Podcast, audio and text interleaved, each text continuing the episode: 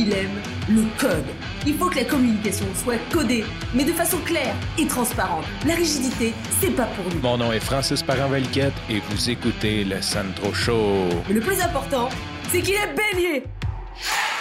Le catalogue Sears. Un jour, j'écoutais une entrevue de Mike Ward, je pense que c'est dans le podcast Ne répète pas ça.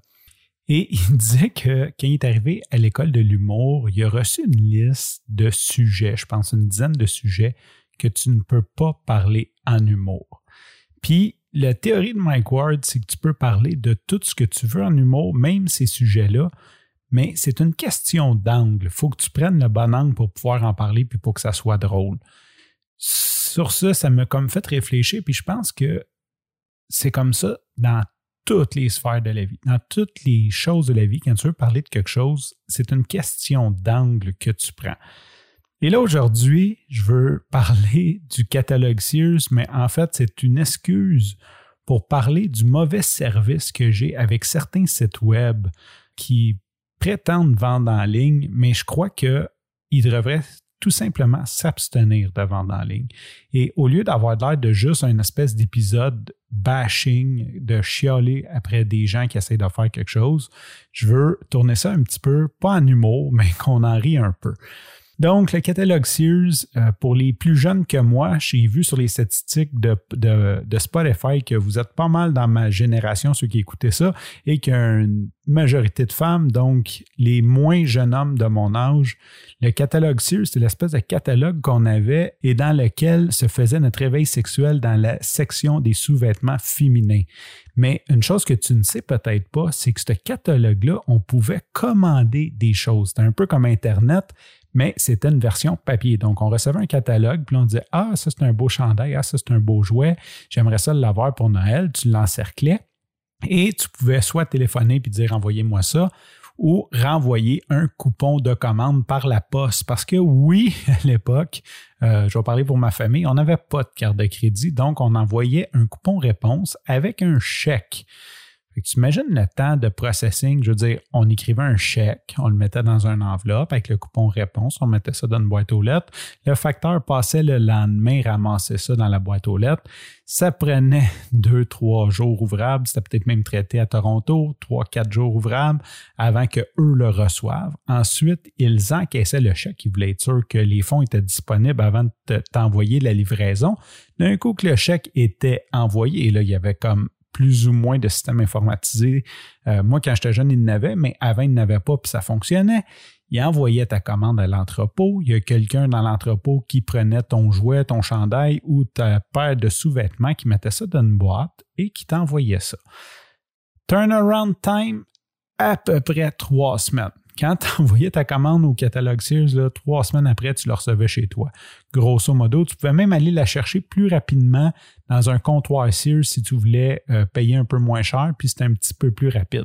Fait qu'il y avait des magasins un peu partout, il y a des concessions. D'ailleurs, il y en a une au coin de la rue chez nous. Il y a un nettoyeur qui a encore un, un, chose écrit catalogue Sears. Je ne sais pas s'il sait que c'est fermé, mais shoot out au nettoyeur du coin de la rue qui a encore un comptoir Sears, même si Sears n'existe plus. On est en 2020 pré-COVID, j'ai besoin d'un pop filter parce que j'ai un invité le samedi matin qui s'en vient enregistrer un podcast. Mon, il me manque un pop filter. Je commande sur Amazon le vendredi midi et le samedi matin, je l'ai avant mon entrevue. On est rendu là. OK? Fait ça, c'est l'espèce de barème qu'on a, le nouveau barème. Arrive le COVID, bon, les transporteurs ont de la difficulté. Je le comprends, je comprends parfaitement. Mais ils ont de la difficulté, mais ils retardent de une ou deux journées. C'est qu'au lieu de t'offrir le service en deux jours, ils te l'offrent en trois, quatre jours. On s'entend que, OK, c'est le double du temps, mais c'est pas la fin du monde. Je veux dire, je le commande le lundi, au lieu de l'avoir le mercredi, je l'ai le vendredi. Je peux très bien vivre avec ça et comprendre les circonstances. Même chose pour Amazon. Amazon, le gouvernement les a comme rapatriés pour le transport d'équipements médicaux. En même temps, c'est un peu poche parce que je trouve ça cool que le gouvernement les ait utilisés. Je trouve ça cool que, le, que, Amazon puisse comme faire quelque chose de bien parce que c'est comme une grosse machine. On a toutes nos réticences envers ça. Donc, qu'ils puissent servir la population, c'est cool. L'autre chose qui est moins cool, c'est qu'on est une gang de cocons comme moi qui paye 90$ par année pour être membre Et là, on se fait comme abandonner parce qu'ils ont un plus gros contrat, quelque chose de plus important. C'est un catch tout là, je comprends les deux parties, j'ai pas vraiment de position là-dessus, mais c'est quand même un petit peu poche de délaisser tes clients qui te font confiance, qui te payent un membership, qui achètent de chez vous depuis plusieurs années. Il y a comme un petit quelque chose que je suis pas sûr que c'est très éthique. Mais bon, on sait qu'Amazon n'est pas là pour être éthique et je suis très content qu'au moins on ait une compagnie qui est capable d'offrir le service que le gouvernement a besoin. Maintenant, j'ai parlé d'Altitude Sport. Altitude Sport, ils m'ont offert le même service auquel j'avais le droit deux fois, deux fois depuis le début du COVID. J'imagine que les deux fois, j'ai été chanceux que ni Post Canada ni FedEx a eu de retard. J'ai reçu ma marchandise en dedans de deux jours ouvrables et ça a été super. Là, maintenant, toutes les autres compagnies, on dirait, qui, qui cachent leur incompétence derrière le COVID. Jean Coutu. là, je vais faire un gros shooter de Jean Coutu. Jean Coutu, c'est un fleuron québécois. C'est quelque chose qu'on est fier. C'est une grosse compagnie. Ils ont les effectifs, ils ont l'argent. Je ne sais pas combien ça vaut, combien c'est capitalisé en bourse. Ils ont un site web que tu peux commander en ligne. Premièrement, tu peux à peu près rien commander. Comme il y a bien des produits qui ne sont pas disponibles, c'est un peu poche. J'en ai parlé, je pense que j'ai fait des shootouts un peu. J'utilise Well. D'ailleurs, j'ai utilisé well.ca pendant le COVID. Bon, au lieu de, l'avoir en deux jours, je l'ai en cinq jours, mais j'ai toujours un très bon service. Je ne peux pas me plaindre de leur service. Jean Coutu. J'ai besoin de vitamines, ils n'ont pas chez Well. J'ai commande chez Jean Coutu. Je rajoute deux, trois cossins, des brosses à dents parce qu'on commence à en manquer. Je passe ma commande le 19 avril. Aujourd'hui, date de l'enregistrement, 9 mai. Ça veut dire 11, euh, ça fait 20 jours que j'ai passé ma commande. Et la semaine passée, 13 jours plus tard, j'ai reçu un courriel comme quoi que ma commande allait être expédiée. En fait, j'ai reçu le courriel quand tu imprimes une étiquette. Parce que si tu ne le sais pas, moi je suis dans le e-commerce, quand tu passes par des API et que tu imprimes une étiquette, ça envoie un courriel directement au client pour dire Hey, ça va être expédié parce que la personne a, imprimé une étiquette. Après, quand tu vas voir ce tracking number, c'est écrit information reçue. Puis là, tu vas voir, mettons, le pick-up s'est fait à 4 heures l'après-midi à l'entrepôt. Bon, après, tu vois tout le, cheminement de, fou que le transport prend. Donc, une semaine plus tard, j'ai toujours pas reçu mon colis. Je m'en vais voir et il n'est même pas encore parti de l'entrepôt. Donc, 20 jours plus tard, OK, j'ai un coup dessus. Ce pas, pas, des, pas des concombres, là ils n'ont pas été capables de mettre un pot de vitamine puis deux brosses à dents d'une boîte puis de mettre un collant dessus, quand sont capables de gérer je ne sais pas combien de franchises ou de magasins à travers le Québec. Je comprends qu'ils priorisent leur magasin. Mais ma question, c'est pourquoi offrir un site de vente en ligne? Ce serait comme le conseil que j'aurais jamais pensé donner à quelqu'un avant la crise du COVID, parce que j'ai jamais commandé chez Jean Coutu en ligne de toute façon c'est quoi, tu veux juste dire que tu as un site pour vendre en ligne quand tu traites tes clients comme ça? Je le catalogue Sears, là, j'aurais envoyé un chèque, je l'aurais déjà reçu, mon pot de vitamine, en 1992. Hein. En 2020, c'est un peu, c'est pas mal ridicule. Même chose, le site de Buffalo. OK? Moi, si tu me vois, j'ai tout le temps la même paire de jeans sur le dos parce qu'il y a un modèle que je sais qui me fait bien, que je suis confortable, puis je rajoute tout le temps le même. Fait que j'ai comme trois fois, tout le temps trois fois le même modèle. Tu as l'impression que j'ai la même paire de jeans, mais si tu regardes comme il faut, il y en a tout le temps une plus usée que l'autre. Et quand il y en a une qui a des trous dedans, ben j'en rajoute une autre pareille. Donc, si jamais tu veux m'envoyer des jeans, c'est des euh, Buffalo David Bitton Driven X 34 par 32. Aussi simple que ça, moi je vais chez l'abbé, je vais dans le rack du Buffalo, euh, Buffalo Driven X, je prends les bleus jeans normales, je je sais pas comment on les appelle, le bleu pâle, je les essaye même pas, je passe à la caisse et je m'en vais. C'est comme ça que j'achète des jeans. COVID arrive, euh, mes jeans commencent à avoir pas mal de trous. Shout out à Marie-Claude qui m'a dit que son coach nous a dit de ne pas porter de pantalon de jogging pendant le confinement parce qu'on va engraisser. Et c'est vrai parce qu'en trois semaines, j'avais pris du poids et j'avais des joggings sur le dos. Donc, j'ai décidé de remettre aux jeans. Histoire courte, je m'en vais sur le site de la baie. Ils n'ont pas mes Driven X. Bon.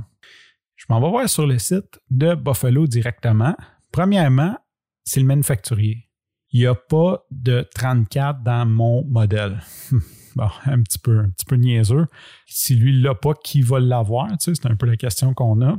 On va voir d'autres couleurs dans le Driven X. Il n'y a pas de 34. Puis là, tu sais, c'est comme, il y en a, là, il reste juste comme une paire de 28, là. C'est comme, tu sais, qui porte des 28? Un moment donné, il m'envoie une newsletter. Je m'inscris à leur newsletter parce qu'il me dit, genre, manquez rien, inscrivez-vous. Puis là, il me fait une promotion. Je me retourne voir, je trouve la paire de, de Driven X que je porte, bleu foncé. On le sait, quand on achète des jeans plus foncés, sont nécessairement plus serrés.